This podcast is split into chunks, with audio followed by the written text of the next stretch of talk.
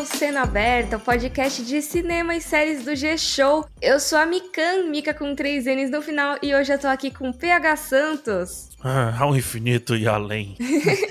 e com Max Valarezo. É, não é brinquedo não. Ai, meu Deus! eu tinha que mandar. Eu amei, eu amei.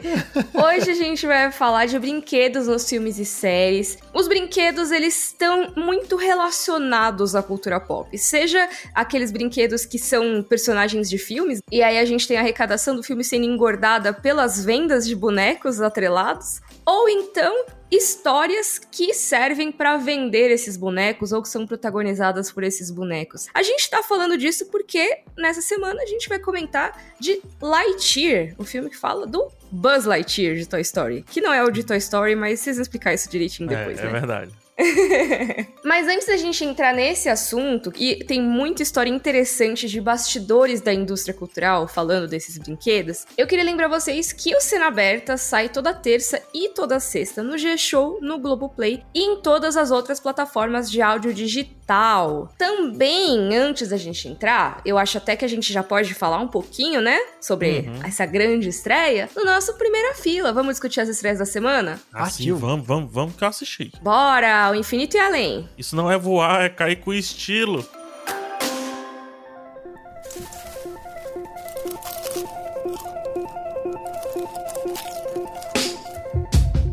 Opa, opa, não se assustem, sou eu que tô aqui comandando esse primeira fila, porque Mika não pôde estar com a gente nesse exato momento, mas não se preocupem, daqui a pouquinho, quando a gente voltar pro nosso assunto principal desse episódio, Mika vai estar aqui com a gente. Sendo assim, esse primeira fila é comigo e também com PH, né? Então vamos começar falando pelas estreias que estão chegando aí nas salas de cinema. A gente tem um grande destaque internacional, que é Lightyear, a nova animação da Pixar, que conta uma aventura espacial do Buzz Lightyear. E a gente até já vai mencionar um pouquinho ele aqui no assunto central, mas eu ainda não não assisti, mas PH já viu. Ah, eu já vi sim, já vi sim. Nova empreitada da Disney. Acho que da Pixar também, né? Pixar e Disney. Acho que de cara, Max, uma coisa que eu gosto de trazer com relação ao Lightyear é localizar o que é o Lightyear. Porque muita uhum. gente pode estar perdida. O mais importante do que a sinopse é entender que o Lightyear é o filme que o Andy que é o humano, a criança lá do primeiro Toy Story, é o filme que o Andy assistiu e que por ter assistido e gostado desse personagem principal, ele pediu o boneco para a mãe dele, né? Que é o Buzz, o Buzz Lightyear. Então, o filme é esse, é animação. O que me questiona até se não poderia ter sido um live action, seria bem interessante a gente ah, ver o Buzz live action. E eu acho que mudaria bastante essa percepção, essa confusão inicial de onde localizar o filme, entende? Porque o uhum. Lightyear, uhum. uma das coisas que a gente tem que entender de cara é que ele é muito diferente, Max. Muito diferente do boneco. Apesar de que explica por que, o boneco tem aquela retidão, por que, que o boneco é obsessivo pela missão. Ah, a missão tá ligada no espaço, vamos lá. Não é porque a voz dele é daquele jeito, por aí vai. Então, esse. O maior favor que eu faço para quem ainda vai assistir Lightyear. Pra quem já assistiu e gostaria mais de uma opinião, minha tagline é a seguinte: melhor Lightyear do que Toy Story 5. ok.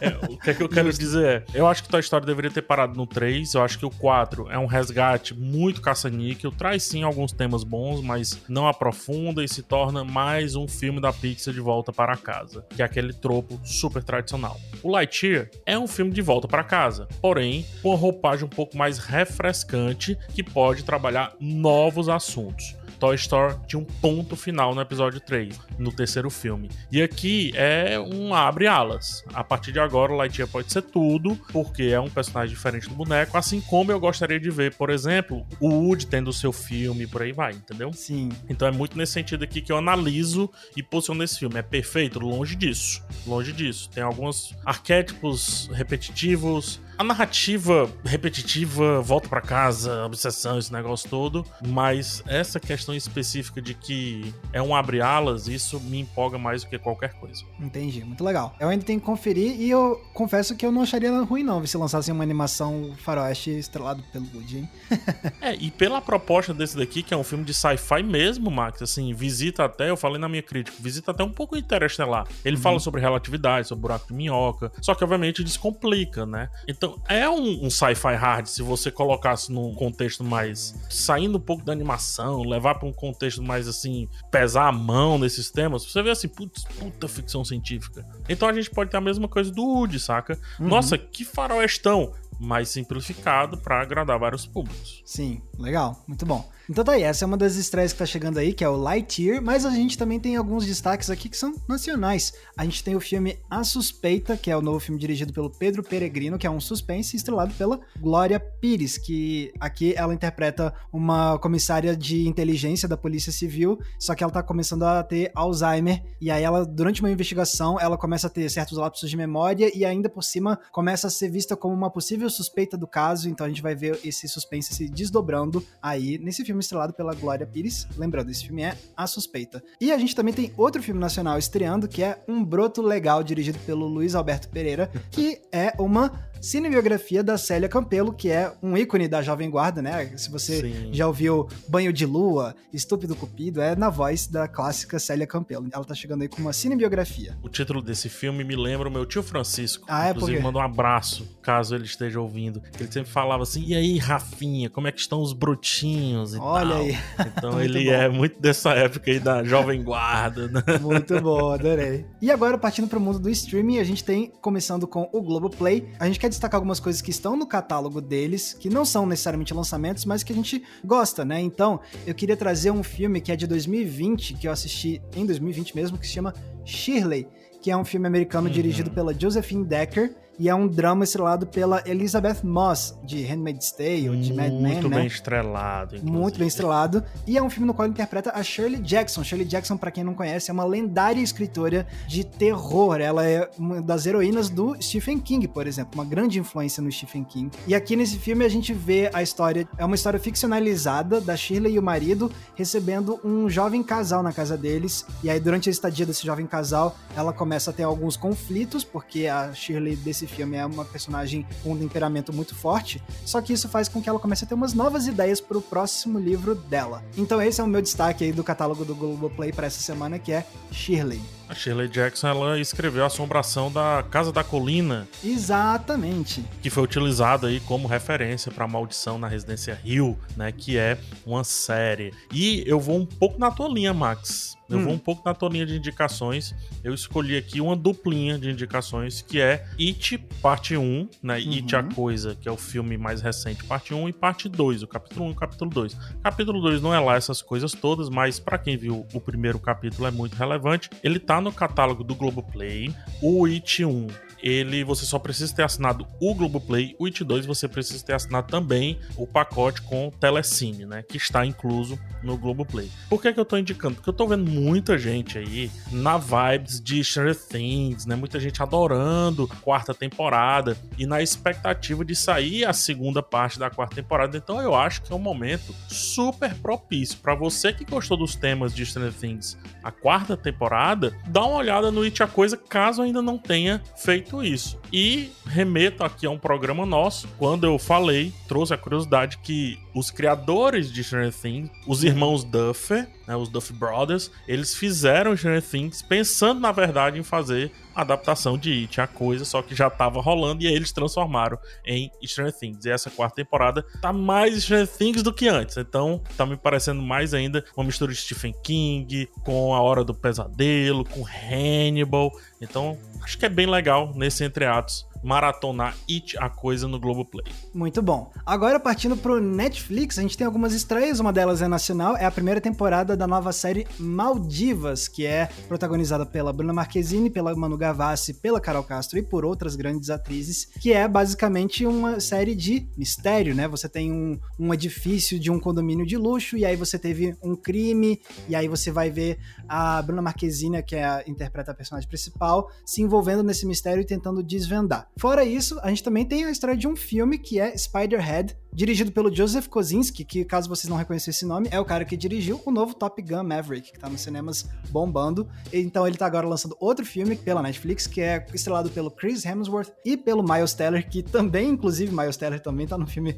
Top Gun Maverick. E é um filme de suspense. Você tem uma penitenciária de última geração, e aí um detento participa de um experimento com drogas que controlam as emoções, e esse experimento tá sendo conduzido por um gênio da indústria farmacêutica, que é interpretado pelo Chris Hemsworth. Chris Hemsworth, que tá numa parceria com a Netflix, né? Desde o Resgate. Tá fazendo vários filmes aí com a Netflix. Estreia hoje, né? Dia 17, exatamente. Estreia hoje, dia 17, na altura do lançamento desse podcast, então já tá disponível. Muito bom. Agora, partindo pra Prime Video, tem uma estreia de destaque, que é uma nova série, que é O Verão que Mudou a Minha Vida. Tá chegando aí com a primeira temporada, que é um drama, né? Que fala sobre adolescentes vivendo dramas multigeracionais e tem triângulo amoroso. E você vai vendo então essa história de gente crescendo durante o verão e tudo mais. Então, tá aí. Esse é O Verão que Mudou Minha Vida. E também tem uma chegada de um filme novo no Apple TV Plus. É o filme Cha Cha Real Smooth, O Próximo Passo, que é dirigido pelo Cooper Raif e estrelado por ele mesmo e também pela Dakota Johnson. Nesse filme, o Cooper Raif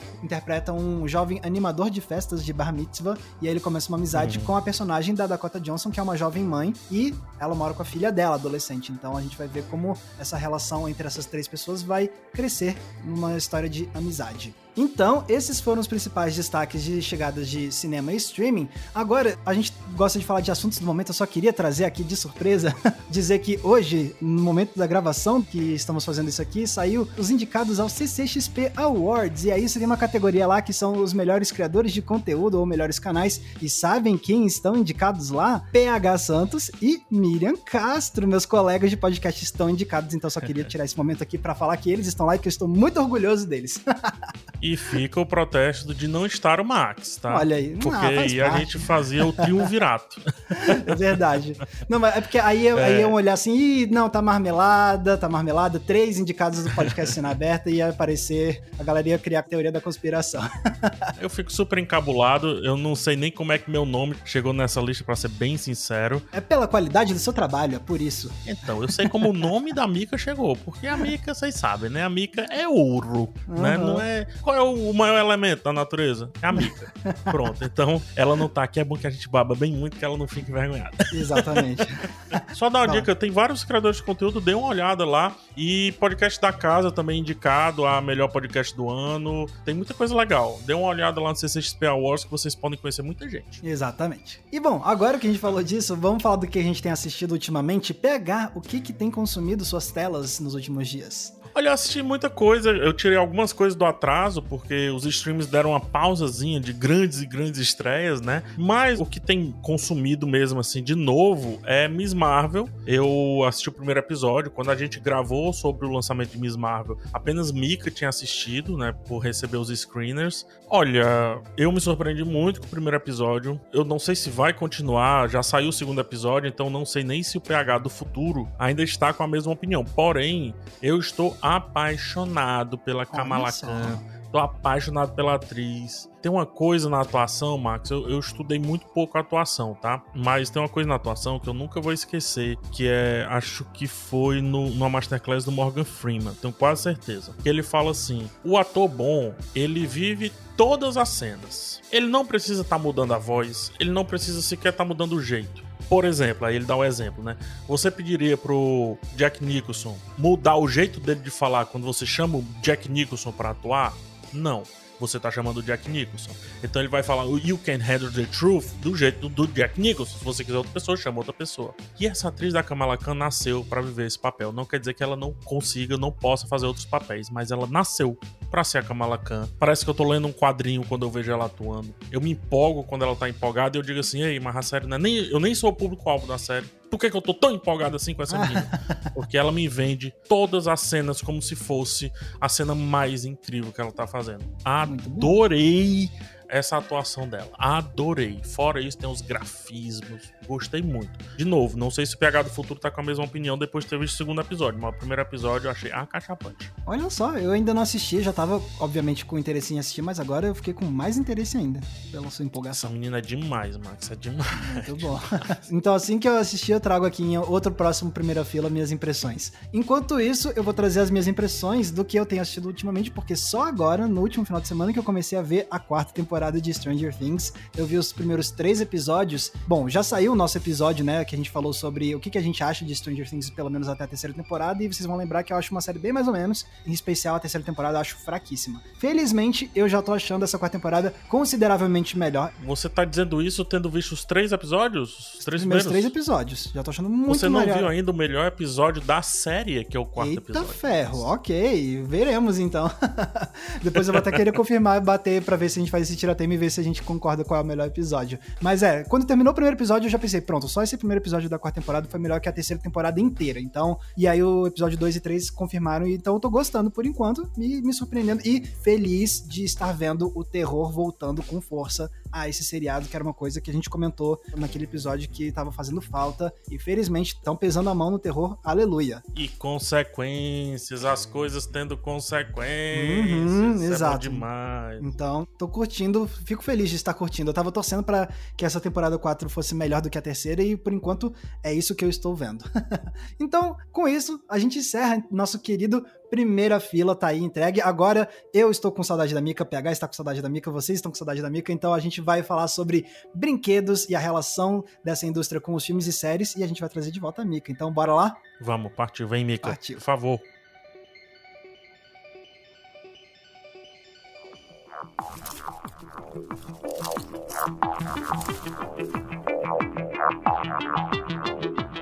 Então tá, vamos brincar aqui um pouquinho, vamos falar dos brinquedos nos filmes e nas séries. Vocês já comentaram um pouquinho, né, sobre o Lightyear. E eu acho que a estreia desse filme faz a gente pensar nessa relação que a gente tem, né? Essa relação que é tão próxima das séries animadas com os bonecos. Eu acho que em Toy Story a gente já tem essa coisa meio metalinguística, vai, de que os bonecos eles tinham um programa de TV, né? Na verdade, assim, o próprio Buzz, ele é o Buzz Lightyear do Comando Estelar, né? Então já tinha o personagem e aí o boneco a partir do personagem, mas tem o programa do Woody, né, e da Jessie. Não, e é legal no primeiro Toy Story que o Buzz tem uma crise existencial, justamente porque ele vê o seu comercial, né? Nem o seu filme ou série de origem, né? Ele vê lá o comercial, esse boneco não voa, não sei o quê. Aí ele entra numa crise mó existencial, tanto que vem aquela, mas não, não pode ser, vou voar, é só eu querer. E aí ele fica, senhora Barocas e etc. É, Senhora Marocas. ele fica muito estranho falando. Não é assim. Eu fiz muito errado essa imitação. eu sou a senhora Eu sou a senhora Marocas. é muito bom. o brinquedo de uma criança. Eu vou mandar isso aqui pro Guilherme Briggs pra ele julgar a performance de vocês e dar uma nota. Socorro. Mas enfim, por que, que eu tô trazendo isso? Porque tem uma visão do Toy Story dentro do Toy Story que é a venda de brinquedo. Sendo que Toy Story é uma das animações que inauguram o merchandising, né? Das animações 3D. Que já aconteceu, obviamente, nas animações 2D, mas que o Toy Story foi um estouro. É um estouro absurdo. Até hoje tem gente comprando lá o ZTzinho lá porque viram Você diria nostálgico. que foi né? um Toy Story? PH? Nossa, ela fez isso. Desculpa, desculpa. ela é parei. demais. Ela é demais. Parei, parei, parei, parei. Daqui a pouco a, a tá Globo vai demitir meu a gente porque a gente faz muito trocadilho. Vai mudar, Perdão, não. perdão, mamãe Globo, desculpa. Eles vão trazer novos apresentadores pro cena aberta e colocar a gente, tipo, no trocadilho da semana. Trocadilho Ah, cinéfilo. muito bom. Tá? E eu gostaria, eu vou admitir não. Não, não que fôssemos substituídos, mas que a gente tivesse o trocadilho da semana. Mas sabe quem pode ser substituído facilmente? O Buzz. Porque ele tem muitos deles sendo feitos ali. Ele é Exato. só um boneco sem individualidade, coitado. E os Coitado. filmes discutem isso. Isso me leva a crer, todos os Buzz que estão na casa de todo mundo, eles, quando o dono vai dormir, eles acordam, não é isso? Acredito que sim. sim. Será que o Buzz, diferente dos outros brinquedos, é o único que tinha a singularidade nele? Acho que Caraca. não, acho que todos os brinquedos têm suas. Porque tem uns brinquedos que aceitam o fato de ser brinquedo. O lance do Buzz, Ah, entendi. o que tá, tá ligado? Que ele tava fora. ele- Ele não sabia que ele era um brinquedo. Esse é o grande. Ninguém pega a ficção científica pesadíssima que tem no Toy Story, né, gente? A gente comentou no vídeo de Revolta das Máquinas: Toy Story pode ser o início do apocalipse dos brinquedos, tá? Ah, A Disney vai te ouvir e daqui a 20 anos vai sair o filme realista, sombrio, em live action do Buzz, que vai ser sobre é, isso. O, o, terror existencial de um brinquedo. Tá com a Nirvana passando lápis de olho, assim. Vamos voltar aqui pro tema, desculpa, entendeu? Desculpa. Vamos voltar aqui pro tema. Porque eu acho que Toy Story é um caso muito singular, porque já traz toda essa discussão dos brinquedos atrelados a uma obra específica, né? Mas a gente tá muito acostumado a ver o bonequinho feito a partir de determinada obra, né? A gente tá acostumado a ver primeiro o filme ou a série ser feito, e aí depois vem os brinquedos que capitalizam em cima. Eu acho que assim, tem muitos também que já começam a planejar o lançamento pensando nos brinquedos. Isso é muito comum. Star Wars, a gente tem essa história toda, né? É, Star é, Wars é um ciclo estranho, né? Porque é aquele que começou como um filme e é isso. E como o próprio PH já contou essa história algumas vezes aqui no podcast, tipo, com Star Wars foi que se popularizou essa história de, tipo, dos merchandisings mesmo das grandes franquias de blockbuster. Então. É, e, e eles queriam fazer os bonecos, mas ninguém queria bancar, né? Assim. É, tanto que eles fizeram um contrato ridículo com a empresa que teve dificuldade para entregar, né? A demanda que se formou em redor de Star Wars. Exato. Então, tipo, Star Wars foi meio que, tipo, abriu muitos caminhos para todo esse negócio dos brinquedos que vem dos filmes, porque filmes fez sucesso, os bonecos venderam bem, e aí o ciclo começa a mudar dentro da própria trilogia inicial, porque aí tem toda aquela história de, tipo, e aí vocês vão poder me corrigir, eu não sei, mas eu sempre ouvi falar muito de que, ah, os Ewoks que aparecem no terceiro filme da primeira trilogia foram feitos para vender boneco. Aí eu não sei se isso é verdade ou não. É verdade. É verdade? Ah, só. Então olha só como o ciclo fica já diferente dentro da própria trilogia inicial. Tipo, no primeiro filme nem pensava direito em boneco, porque não era uma prática comum, mas Star Wars fez estourar. E aí quando chega no final dessa trilogia, já estão inventando coisa pro filme pra vender boneco. É, já vendeu o Boba Fett que saía o foguetinho, já começou a esgotar das lojas, né? As pessoas estavam desesperadas por bonecos e a produção nem alcançava, né? Mick, é mais do que isso. Eles esgotaram a venda dos bonecos antes de fazerem o primeiro boneco. Tinha o pré-venda, o conceito A pré-venda. Hoje em dia a gente faz pré-venda de videogame, né? De edição especial, é. de kit de colecionador de determinado jogo. Era para você comprar o bonequinho do Star Wars. E aí, inclusive, estou sendo cancelada nesse momento que eu tô falando bonequinho e não action figure. Ah, não. Aqui. Aqui é bonequinho. Né, no nosso conceito editorial, eu tenho vários bonecos, e tenho vários action figures, e tenho várias estátuas. Então vou falar boneco pra tudo. É Isso. verdade. Eu também tenho um monte, ó, gente. Eu tenho todos os meus bonequinhos de anime, entendeu? Minhas figures, minhas estátuas, meus Nendoroid, meus Funko, meus tudo. Acredito que se normalizássemos o boneco, ficaria mais barato. Pense nisso isso, você que não gosta. Acho que eles chamam de action figure só pra ficar mais caro. Mais caro quanto? Mil reais. Sim. Mas eu acho que uma recomendação bem legal para essa história de Star Wars e outros personagens também que acabaram se transformando em bonecos icônicos ou que surgiram a partir de bonecos icônicos é a série de documentário Os Brinquedos que Marcaram Época, né? Que tem na Sim. Netflix. Essa série é bem bacana porque tem esses episódios que não são super longos e eles trazem vários detalhes de bastidores, entrevistando algumas pessoas que se envolveram na produção e tudo, contando justamente ah, a história dos bonecos de Star Wars, ah, a história dos Transformers, a história do He-Man e os mestres do universo e por aí vai. E eu acho bem legal, Mika, a gente perder, entre aspas, um tempinho falando sobre Star Wars e os brinquedos. A gente até fez, né, recentemente um episódio sobre o fandom de Star Wars. Eu acho que, até falei lá, tem essa questão da posse que os caras têm com o Star Wars, com a criação. Eu acho que passa por essa primeira geração que teve contato com o filme, por esse ser um dos primeiros filmes que teve um merchandising tão ativo, mas tão ativo que parecia realmente que ao comprar o action figure, o boneco, o brinquedo, seja o que for, era como se você tivesse possuindo aquele filme, trazendo aquele filme pra sua hum. realidade, né? Coisa que acontecia, e principalmente aconteceu na década de 80, acontecia bastante com as animações, os desenhos, né? A gente vai citar aqui alguns deles. E o Star Wars tem os três tipos de brinquedos os brinquedos gerados a partir do filme, que não tinha nenhuma programação para ser um brinquedo. A Estrela da Morte, por exemplo, não era para ter sido um brinquedo para a idade que ela foi vendida, porque ela tinha pecinhas. Então, hum. foi uma confusão e tudo. Então, eles tiveram que fazer realmente uma bola gigante. O tamanho de sucesso foi a Estrela da Morte, mas enfim. É aquela coisa que a gente, inclusive, falou no episódio do fandom, que é como as coisas são meio dissonantes, né? Ouça um outro episódio. É, ouça lá. E tem também a questão do Boba Fett que o brinquedo veio primeiro. Ou melhor, um problema. Eles tinham o design desse boneco, eles estavam prontos com esse design desse boneco. O George Lucas já tinha essa ideia do personagem, melhorou essa ideia para caber no design do boneco que já tinha pronto e depois pediu outras cores que influenciam no brinquedo. Então, o Boba Fett, ele é tipo um amálgama de todas as situações. E o Boba Fett é um personagem irrisório nos filmes, na trilogia 4, 5, 6. É irrisório. Assim, ah, não, mas sei o que, ele que pega. Não, mas é irrisório, pra história é irrisório. Ele é um de tantos outros que aparecem. É, que ele morre de uma maneira completamente boba e tal, né? Mas ele virou um ícone, né? É uma das coisas mais conhecidas de Star Wars por quem não acompanha necessariamente todo o fandom, os filmes e tal, porque ele tem um design muito icônico. O Boba Fett é tão grande, Mika, que o boneco, o action figure, ou melhor, a estátua do Boba Fett sem as cores, ela é mais cara do que a estátua do Boba Fett com as cores, porque inicialmente ele foi pensado sem as cores. Tem noção dessa volta? É, ele era dá... todo brancão, que nem Era todo brancão, exatamente. Exatamente igual aos Stormtroopers. E aí, para diferenciá-lo, para fazer um brinquedo diferente, o Jorge Lucas pintou. Mas hoje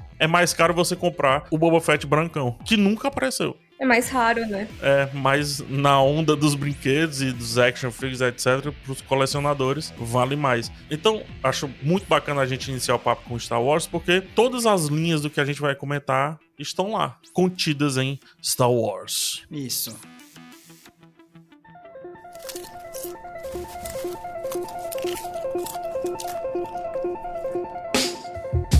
Eu acho que outra coisa que é bastante legal, assim, um pouquinho posterior a esse frenesi que teve pelos brinquedos de Star Wars, é a onda de desenhos animados baseados em bonecos que a gente teve ali pelos anos 80, por ali Sim. nos Estados Unidos, e que acabou influenciando muito o que a gente consumiu como criança, né, aqui no Brasil. É, exato, Transformers, tem também o He-Man e os Mestres do Universo, She-Ra, que eu vivo falando aqui, que, gente, são histórias que a gente pode gostar, pode ter afeto e tudo mais, mas elas surgiram para vender os bonecos. Exatamente. E nos anos 80 a gente tinha de tudo. Já vamos falar mais sobre cada um deles, mas assim, tinha desde esses até coisas como o desenho do cubo mágico, que eu acho assim o cúmulo do merchandising atrelado, assim. Que que você vai fazer um desenho animado do cubo mágico? Deixa eu catar meu queixo aqui porque eu estou descobrindo essa informação agora. Um desenho do cubo mágico? Aham. Uhum. Não tô acreditando nisso. Deve ser um Exatamente. monte de criança no colégio aprendendo algoritmo, é isso? Procurem aí no Google Rubik Animation, tipo, e aí é um desenho do cubo mágico. Vou Gente. até pegar uma imagem para eu refrescar minha memória, porque cara, aqui ó, a animação que se chamava Rubik The Amazing Cube, ou seja, Meu Deus, né? que negócio assustador. Meu Deus, ó, para quem tá ouvindo aqui, imagina, é um cubo mágico, mas não é um cubo mágico com tipo Nossa, ele tem um rosto. É horroroso. Eu tava pensando que era um cubo com que ia ter tipo um olhinho e um sorrisinho, não, não é tipo é uma cabeça saindo do cubo azul. Que negócio apavorante. Meu Deus do céu. Eu tô chocado. E a abertura era feita pelos menudos. e, Nossa, cara, gente. esse é um dos cúmulos de como as coisas eram feitas nos anos 80, né? Você tinha muitas animações que eram, assim, atreladas a algum produto. Seja de jogos de videogame. Então, por exemplo, nessa mesma época que você teve os desenhos, né, de Zelda, do Mario, que era aquela coisa muito maravilhosa. Você teve o desenho do Pac-Man. E você tinha também desenhos de brinquedos icônicos. Então, o Cubo Mágico, por exemplo. Por isso que, que ele chama Rubik, né? Porque em inglês é Rubik's Cube, né? O nome do Cubo Mágico. E aí é o... ele chama Rubik no desenho. E ele Nossa. cai ali e as crianças têm que ajudar ele. Ele ajuda as crianças. Eu não lembro direito da história. Sabe como é que eu imaginava esse Rubik Cube? a animação como mascote da Copa da Itália na década de 90, 1990 mais precisamente. Ele é um cubo mágico, só que todo desmontado, assim, sabe? E aí ele vira um espigão. É só você colocar mascote Copa Itália que você vai ver. Eu imaginava desse jeito, que ele andava e tal. Mas não, ele tem pezinhos e tem um rosto careca. Nada contra carecas, porque eu sou careca, mas não imaginava o cubo Rubik que ele fosse careca. Muito não via bom. dessa maneira. Isso ah, tudo mostra. Era reaproveitamento nos anos 80, né? Tudo. Que é o lance do Shira e do He-Man, né? A Shira, ela tem um design porque aquele frame da Shira já era um frame de bonecos que não foram aprovados do He-Man, que era um frame um pouquinho menorzinho. Que eles disseram, não, ó, o frame tem que ser grandão e tal. Aí, pá, refizeram. Aí deixaram lá aqueles moldes. E aí, ah, por que, que a gente não faz um personagem para caber lá na história e usa esse outro frame? O cara, ah, que grande ideia, vamos fazer isso. E pra, toma, She-Ha, She-Ha. É, e aí você vende pro público feminino, né? Exatamente, perfeito, Mika. E a galera hoje reclama quando eles tentam criar uma história em cima disso, né? Mas enfim. Não, e vale lembrar o fato incrível de que o boneco do He-Man, que começou antes do desenho, né? Ele era para ser outro personagem. Isso é uma história que eu adoro, que era para ter sido, na verdade, a empresa ela tava negociando para ter a licença de fazer bonecos do Conan, o Bárbaro. Não conseguiu no final das contas, e aí eles, pô, então a gente já fez todo um monte de projeto aqui desse boneco musculoso, vamos inventar então outro personagem para reaproveitar esse design aqui. E aí inventaram o He-Man. Eu acho isso Sim. maravilhoso. É, com certeza. E aí até você começa a entender como funciona a história do desenho a partir dos bastidores, que ah, beleza, era para vender o brinquedo, então toda a temporada eles seriam que ter, né, bonecos novos, né? Então eles lançam linhas novas de brinquedos. Isso faz com que você entenda porque em cada episódio é apresentado um personagem com poderes diferentes e tudo mais, e que é basicamente o mesmo personagem assim pensando na silhueta, sabe? Porque os bonecos eram, em geral, com a mesma silhueta. Eles só mudavam a cor, o cabelo e os poderes para as crianças colecionarem e pegarem vários. Não, isso explica porque o He-Man e o esqueleto têm o mesmo frame. Vocês perceberam que alguém chamado esqueleto tem o mesmo desenho do He-Man? Mega musculoso o esqueleto. Mega musculoso o esqueleto que cicla, que vai pra academia. e coisas, músculos que ele não tem, porque ele é um esqueleto esqueleto. Não é complicado? Mas enfim, eles têm o mesmo design para melhorar ali a fabricação. E isso responde também porque existe dois He-Man. O He-Man, He-Man e o Príncipe Adam. Vendi os dois bonecos. Por isso que existe os dois gatos, o gato guerreiro, né? E o pacato, né? Então é sempre diz assim, cara, como é que a gente faz mais um produtinho aqui, uma vendinha casada aqui só de leve, ninguém vai perceber e tal. Bota esse gato vendendo com isso aqui. E assim vai. E a linha, na época, começo dos anos 90, por aí, mais ou menos, eu lembro perfeitamente. Hoje não é mais assim, mas a linha de brinquedos era interminável. Assim. É, muita coisa. É que nem você vê, por exemplo, Transformers, né? Transformers e Transformers é bem interessante porque surgiu a partir de brinquedos japoneses, se eu não me engano, né? Transformers. É, exatamente. Aí eles tinham que fazer o desenho atrelando os bonecos que eles tinham à história que eles tinham no desenho deles. Então, assim, como que você vai pegar esse boneco que às vezes você nem sabe o que, que vai ser lançado, só te mandam um catálogo assim, tá, e agora? Que história que eu vou inventar para esse cara aqui? E tinha que fazer para você poder vender para as crianças aquele boneco específico que vem de uma outra empresa, às vezes até misturando linhas diferentes, né? Que rolava isso em Transformers também, pelo menos. Lembrando que Transformers no início, senhoras e senhores, não vendia o carrinho que transformava não, tá? Os primeiros brinquedos de Transformers, você comprava o carrinho e a versão robô, era hum. separado. Depois, a segunda versão, já com o seriado lançado, é que se comprava a versão que se transformava ali. Transformers eu acho acho, inclusive, talvez vocês vão zoar de mim, eu acho um caso muito bem sucedido dos dois pontos de vista. Do ponto de vista de quem precisava vender o brinquedo, do ponto de vista de quem fez ali uma história baseada assim numa coisa extremamente absurda. Porque, gente, pelo amor de Deus. Sim, porque realmente, tipo, no lado comercial de vender boneco foi um sucesso estrondoso, como a gente já sabe, mas realmente, tipo, se você pegar desses bonecos assim dos anos 80, 90 que originaram séries, a mitologia que conseguiram criar em cima disso, desses robôs que se transformam em carro, pô, fica muito legal no final das contas. Beleza, não é a coisa mais rica do universo, assim, mas em termos narrativos, mas, poxa, eles conseguiram extrair uma mitologia interessante, pelo menos, de criar as diferentes facções desses robôs e criar toda uma história. Não, uhum. porque naquele planeta você tinha essas duas facções em guerra. E, pô, dá pra ver que eles fizeram um esforço mínimo de tentar criar um universo, um, uma mitologia, personagens interessantes, entendeu? Podiam ter feito um negócio super bem mais simples, assim, e tal. Por exemplo, Sim. eu acho o caso de G.I. Joe, né? O comandos em ação, mais simplesinho. Porque o G.I. Joe era basicamente, ah, você tem esses comandos em ação, aí cada episódio é uma missão e ok, assim, é um negócio bem mais raso, entendeu? Aqui no Brasil, eu não lembro se a gente chegou a ter o G.I. Joe, mas a gente tinha, tipo, o Max Steel, que também era um que era para vender boneco, né? A gente não chegou a ter o G.I. Joe aqui no Brasil, era o boneco Falcon ah. e os comandos em ação, que depois, quando eles miniaturizaram para aumentar a escala ah. de vendas, né? E também aumentar Sim. os. que já não vendia-se mais boneco, é na época que já vendia os veículos. Transformers também cabe muito bem nisso, porque ele vê um pouquinho depois, assim, a fama dele. Eu tô vendo, inclusive, aqui a história do Transformers e o que eu falei que eram linhas separadas é isso mesmo. Na época, eles pegaram duas linhas diferentes de bonecos, que inclusive tinham tamanhos completamente diferentes, e eles juntaram vendendo com a mesma marca. Então eles tinham que encaixar que os bonecos tinham um tamanho completamente diferente, sabe? Sim. É, explicando por que, que os Decepticons e os. Me esqueci o nome do outro. Os Autobots. Autobots têm tamanho diferentes. E eles podem virar animais, tá ligado? Tipo, Exato. porque você vai criando os bonecos e tem que encaixar ali no cânone, Exato. sabe? Sim. Exato. Eu achei muito legal, Mika, você ter trazido o, o Max Steel, que você citou, né? Aham. Porque esse é um, é um exemplo, assim, que eu tava lembrando, porque Max Steel foi algo que fez parte da minha infância. Nossa, mas o Max Steel, ele é tipo cinemática de brinquedo, assim, né? Mas tinha o desenho, tinha o desenho. E tinha uma história assim, ou era cinemática de brinquedo de fato? Cara, pra mim, aí que tá. Eu, então eu vou falar da minha experiência, da minha memória de infância, porque eu gostava de Max Steel, eu tinha brinquedo de Max Steel. E aí, quando eu vi que ia ter, tipo, filme do Max Steel, as coisas. Aí eu lembro que eu, criança, assistindo, eu falava, nossa, mas isso aqui é tão sem graça.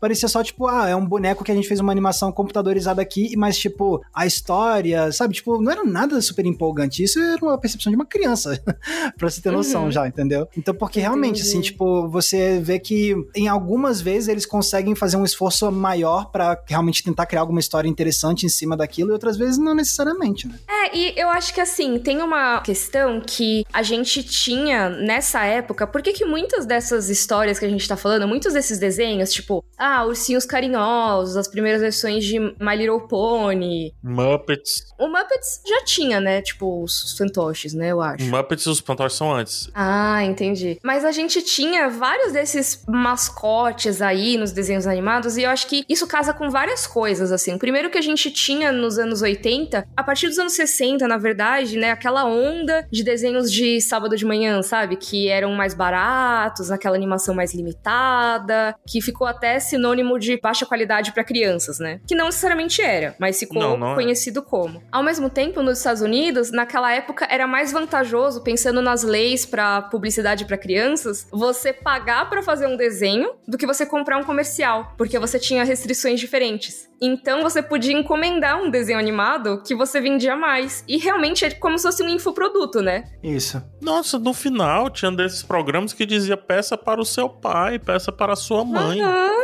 sim. Era tipo assim, compre, como assim você não comprou? Eu lembro bastante da tonelada de propagandas que tinha quando Cavaleiros do Zodíaco chegou aqui no Brasil pela manchete. Uhum. A gente tem um conceito na publicidade e no jornalismo também, obviamente, que se chama calhau, né? Calhau é quando você faz propaganda de si mesmo dentro de um local que deveria ser vendido, mas não foi vendido. Então você faz uma propaganda de si mesmo ali. Vou dar um exemplo. Vamos utilizar a Globo como exemplo. A propaganda da novela, no intervalo da novela, é um calhau, né? A propaganda do Cena Aberta que passa às vezes. Pronto, é um calhau. Nós somos um calhau. Sim, Perfeito. A gente é o melhor calhau, gente. Eu fico muito feliz quando vocês marcam a gente nas redes sociais falando: ai, vi vocês no intervalo do Jornal Nacional, vi vocês no intervalo do BBB. Eu fico muito feliz. Continuem marcando a gente com a hashtag podcast Cena Aberta, por favor. Eu adoro. Inclusive, mandar um abraço aí, pessoal, pro Marketing Globo aí, porque resgataram o primeiro comercial que a gente fez, aquele lá do começão. Eu ainda com fundo preto. Outro dia tava passando no Jornal Nacional, o pessoal marcou e tal. Nossa, que novidade boa. Eu, como assim, que novidade? Vai fazer um ano, irmão.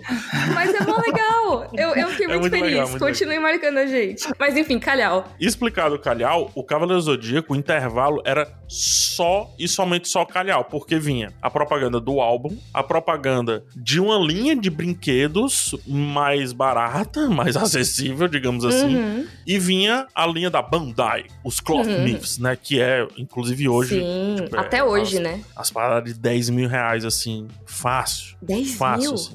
Fácil. É isso. Vai, vai ali na Liberdade, sobe nas galerias, aquelas que tem mais de colecionador e tudo, é pá de brinquedo de 20 mil reais, porque Gente. é não aberto daquela época, 15 mil reais é nessa parada. É absurdo. É, realmente. Absurdo. E é muito louco porque é mais fácil, vamos dizer assim, achar esses raros aqui no Brasil do que no Japão, né? Porque no Japão, assim, fez sucesso Saint Seiya, mas aqui no Brasil tem um público muito apaixonado. Acaba valorizando super. É só aqui no Brasil, México, Peru e França. A América Latina tem uma cultura de fãs de animes que é muito singular, assim. Eu gosto é. muito de falar a respeito disso. E outro, Mika, com relação aos animes, tem outra forma de brinquedo que, assim, muita gente vai ficar chateado, mas acaba sendo brinquedo, que são os cards, né? Uhum. O Yu-Gi-Oh! nasceu porque o, o card game veio antes do Yu-Gi-Oh!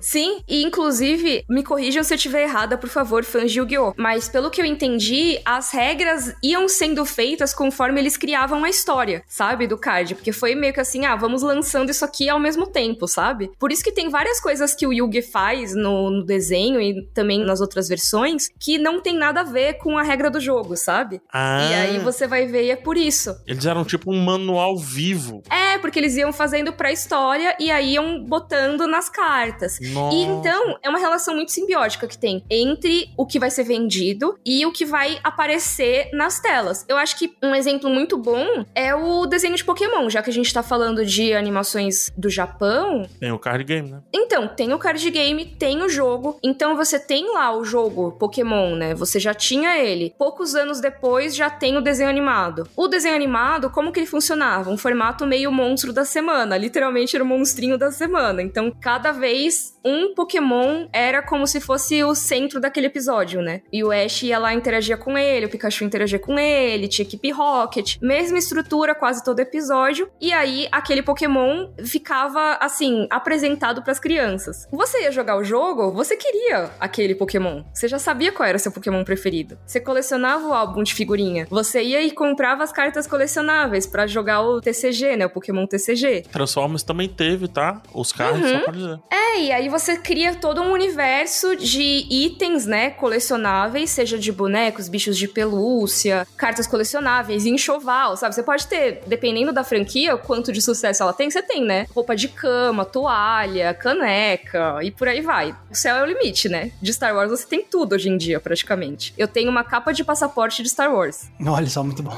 E tem muita gente que não tem noção, assim, de que o sucesso do Pokémon, ele permanece muito vivo, além, obviamente, dos jogos eletrônicos, digamos assim, mas por conta do card game, né? Então Sim. é uma indústria que gira a partir da indústria mesmo, ou seja, gerando novas cartas, Uhum. mas também tem uma indústria paralela, que são os Uhum. jogadores trocando cartas e é, ressignificando valores e por aí vai. E que às vezes nem assistem ao desenho, né? Eu acho que é legal porque você segmenta o público. Você tem as pessoas que só consomem o entretenimento e às vezes nem compram nada. E você tem as pessoas que gostam porque, ah, eu gosto de jogar o jogo Pokémon no videogame. Ah, eu gosto de jogar o card game. Ah, eu gosto de He-Man por causa da história. Eu vejo She-Ra da Netflix, que é uma nova versão, e eu nem comprava os bonecos de She-Ra nos anos 80. Pode ter, né? É, e nisso a gente pode visitar, acho que os nossos últimos exemplos aqui, mas é o Lego, né? Uhum. a Lego, empresa, ia acabar. Ela tava com a corda no pescoço, digamos assim. Até que ela criou a linha de animações e foi um estouro.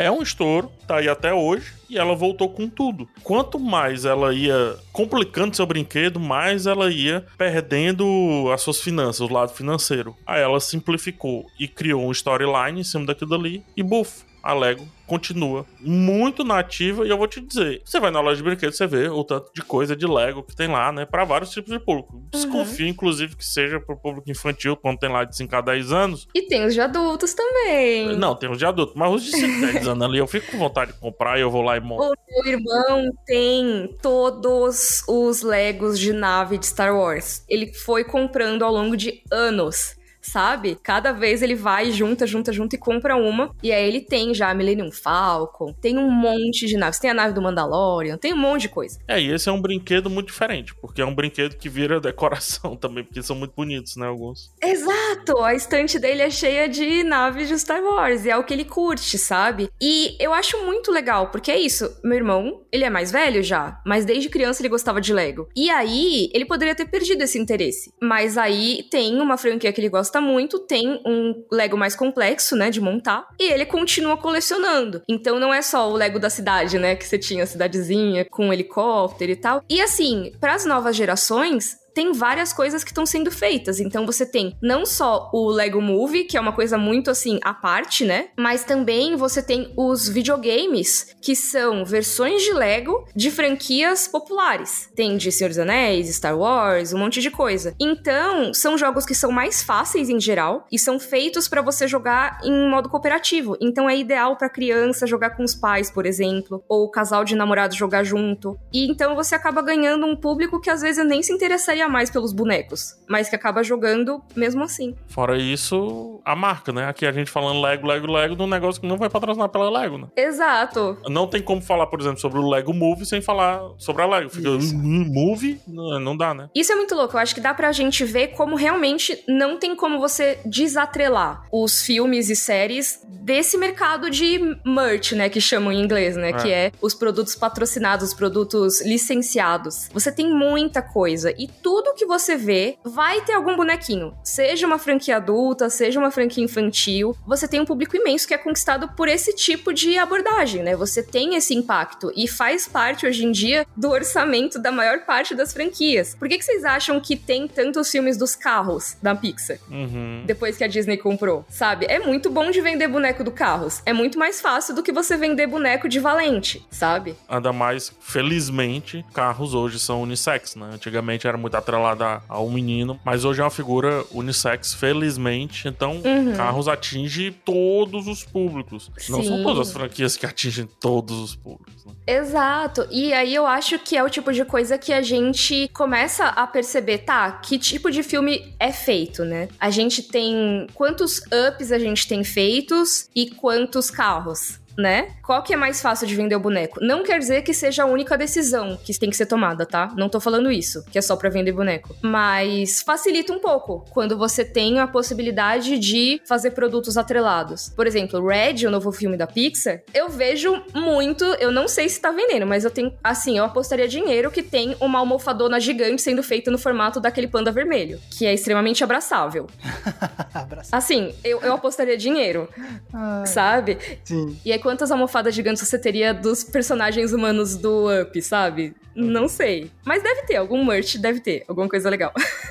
Sim. Mas aí, tudo isso pra dizer que, assim, voltando no Buzz Lightyear, eu acho que esse filme, ele tem uma combinação perfeita de discussão a respeito dessa tendência do mercado e também da possibilidade de vender boneco. Eu acho que por isso que a franquia Star Wars como um todo foi uma tacada de mestre. Por os dois lados, né? Eu acho que Star Wars inaugura um colecionismo que é muito comum hoje, muito presente em tudo. Marvel. Tanto que quando a Disney compra Star Wars, ela não compra apenas filme, né? Ela não compra apenas aquele direito, ela compra a exploração dos direitos de marca, de imagem para brinquedo e tudo, né? E é legal como tudo isso realmente pertencia aos anos 80 ali, grande parte disso aos anos 80, e como hoje meio que diminuiu um pouquinho, né? A gente tá vendo Barbie voltar por conta do cinema, né? O cinema vai tentar trazer a Barbie de volta, mas a verdade é que hoje não é como um dia foi, né? É, com certeza. E eu acho que Toy Story acaba tendo o sucesso de discutir na própria linguagem dos filmes como existiam esses programas pra vender os bonecos, discutir toda a parte contraditória do colecionismo e ao mesmo tempo vender esses bonecos e abordar a história desses bonecos, vendendo mais bonecos depois, o que é muito louco. Eles conseguiram. O miserável é um gênio, como diria o Vegeta.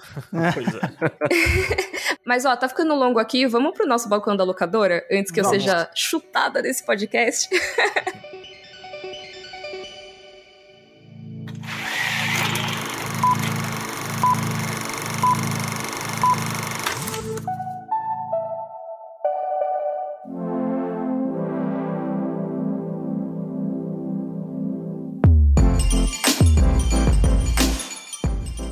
Chegamos aqui ao balcão da locadora. Quais as recomendações de vocês? Começando pelo Max. Yes, porque eu, eu tô sentindo que alguém ia querer roubar o meu, viu? Então eu Ih, fiquei lá. feliz de ser. Porque pra mim é realmente indispensável falar de uma aventura Lego. Ai, ainda bem que não é o meu. Não, eu não roubei? Ah, que bom. Não, não roubou. Então pronto, a minha indicação do Balcão do Locador é Uma Aventura Lego, animação de 2014, dirigida por Phil Lord e Christopher Miller, que são uma dupla de diretores e roteiristas de comédia muito boa. Essa dupla, inclusive, fez os filmes de Anjos da Lei 1 e 2, que são geniais. E é um ótimo filme baseado em bonecos, obviamente, e por vários motivos. Assim. A, a história é bacana, é um filme que aproveita a ideia das franquias de cultura pop que lançaram versões boneco Lego para fazer crossover de um monte de coisa que você nunca imaginou que ia ter crossover. E é uma história que fica divertida e é um filme que reconhece também o legado da ideia de você brincar com brinquedos. Ele não tá só inventando uma historinha em cima de brincadeira, ele pega a ideia de você usar seus bonecos para criar algo a partir da sua imaginação e ele consegue trazer isso como uma linha narrativa pro filme de um jeito bem bacana e que fica gostoso de assistir. E é um filme muito engraçado também, obviamente, e que uhum. também é legal porque é um filme que mostrou outra forma de fazer animação de Lego, porque antes disso, quando tentavam fazer um filme animado computadorizado de Lego, eles ficavam meio estranhos, porque eles tentavam, sei lá, fazer os bonecos ficarem mais maleáveis e tudo mais, e esse filme pegou e fez assim, não, o jeito correto de animar Lego é simulando stop motion. Sim. E aí, então ficou uma técnica de animação que casou perfeitamente. Então parece que é stop motion, mas é simulado, feito a partir de computador,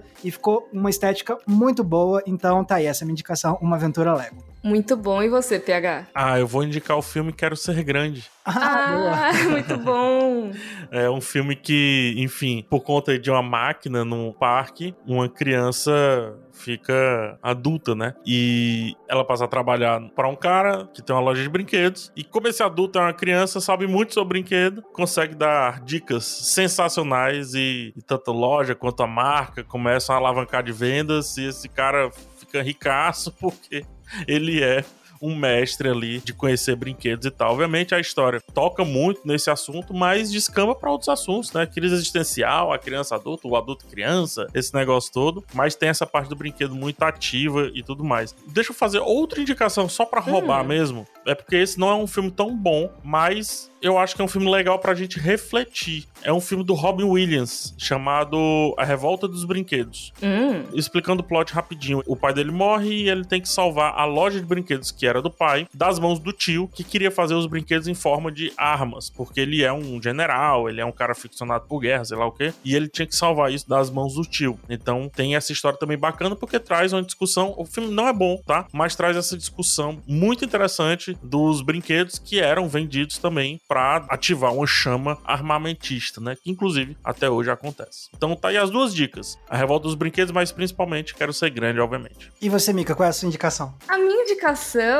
é uma que talvez eu já tenha indicado aqui, então se eu já indiquei, por favor, desconsiderem, mas é a Gretzko. A Gretzko ah, é uma história feita para vender produto, não necessariamente, mas ela é feita a partir de uma marca que é para vender produto, porque a Sanrio é a marca da Hello Kitty, por exemplo, tem vários mascotes, né, famosos, e um desses mascotes é exatamente a Aggressive Retsuko, a Gretsuko. Então, a animação que foi lançada uns anos atrás, né, pela Netflix, é com base nessa personagem que é feita para vender as bolsas e tudo mais, as canecas. É mascote, que nem a Hello Kitty. Mas eu acho que a partir disso, a partir de uma mascote que tem aí uma pequena história, né? Todos os mascotes têm uma historinha por trás, né? E eles pegaram essa historinha e transformaram em uma animação que eu acho muito bacana, que fala sobre a vida adulta e sobre sociedade, fala muito sobre o mercado de trabalho japonês, mas eu acho que se encaixa muito com a rotina de trabalho de muita gente. Eu acho que muita gente se identificaria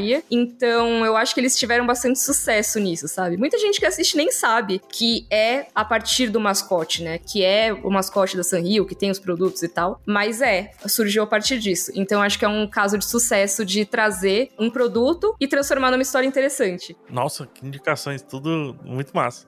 Sim, é porque não deu pra eu indicar de novo o filme lá do Schwarzenegger. ah, o Herói de Brinquedo, por isso que eu não Sim. indiquei ele também. É verdade, é um porque a gente já tinha tinha falado dele, porque ele, ele é demais para isso também, né? Eu também é muito... pensei em indicar o Invocação do Mal por conta da Annabelle, mas aí seria Socorro. forçar demais. Mas pior é que vende mesmo, é, vende mesmo. Tem até o filme da Annabelle. Ó, então vamos encerrar aqui, que já tá gigante esse episódio. Não podem me deixar apresentar, gente, que o episódio pode fica grande sim, mesmo. Pode sim, E aí, ó, só pra gente encerrar, onde que compram os nossos bonecos na internet? Primeiro PH. Ah, você compra através de uma chave mágica. Olha, outra referência. Uhum. Outro filme aí. Cara, você me encontra buscando PH Sans no Instagram, Twitter, TikTok, tudo, mas principalmente no YouTube. Dá uma olhada lá, busca PH Santos, me encontra e manda um abraço. Diz assim: vim pelo Cena Aberta. E você, Max? Se vocês quiserem ver a minha versão action figure, vocês têm que ir lá no Entreplanos, lá no YouTube, que é o meu canal. Mas se vocês quiserem minha versão boneco, vocês podem ver lá no, no, nas minhas redes sociais, Twitter, Instagram e TikTok, que é a mesma arroba Max Valarezo com um Z somente. E você, Mika? Vocês me encontram no YouTube e no Twitter como Mikan, Mika com três N's no final, no Instagram como underline Miriam Castro e no TikTok como underline Mikan. E o Cena Aberta você encontra toda terça e toda sexta no G-Show, no Globoplay e nas principais plataformas de áudio digital. Até o próximo episódio, gente! Tchau, tchau. tchau. Não se esqueça de comprar nossos bonecos. Estão à venda em todas as lojas. E cuidado com o Chuck. Ai, socorro.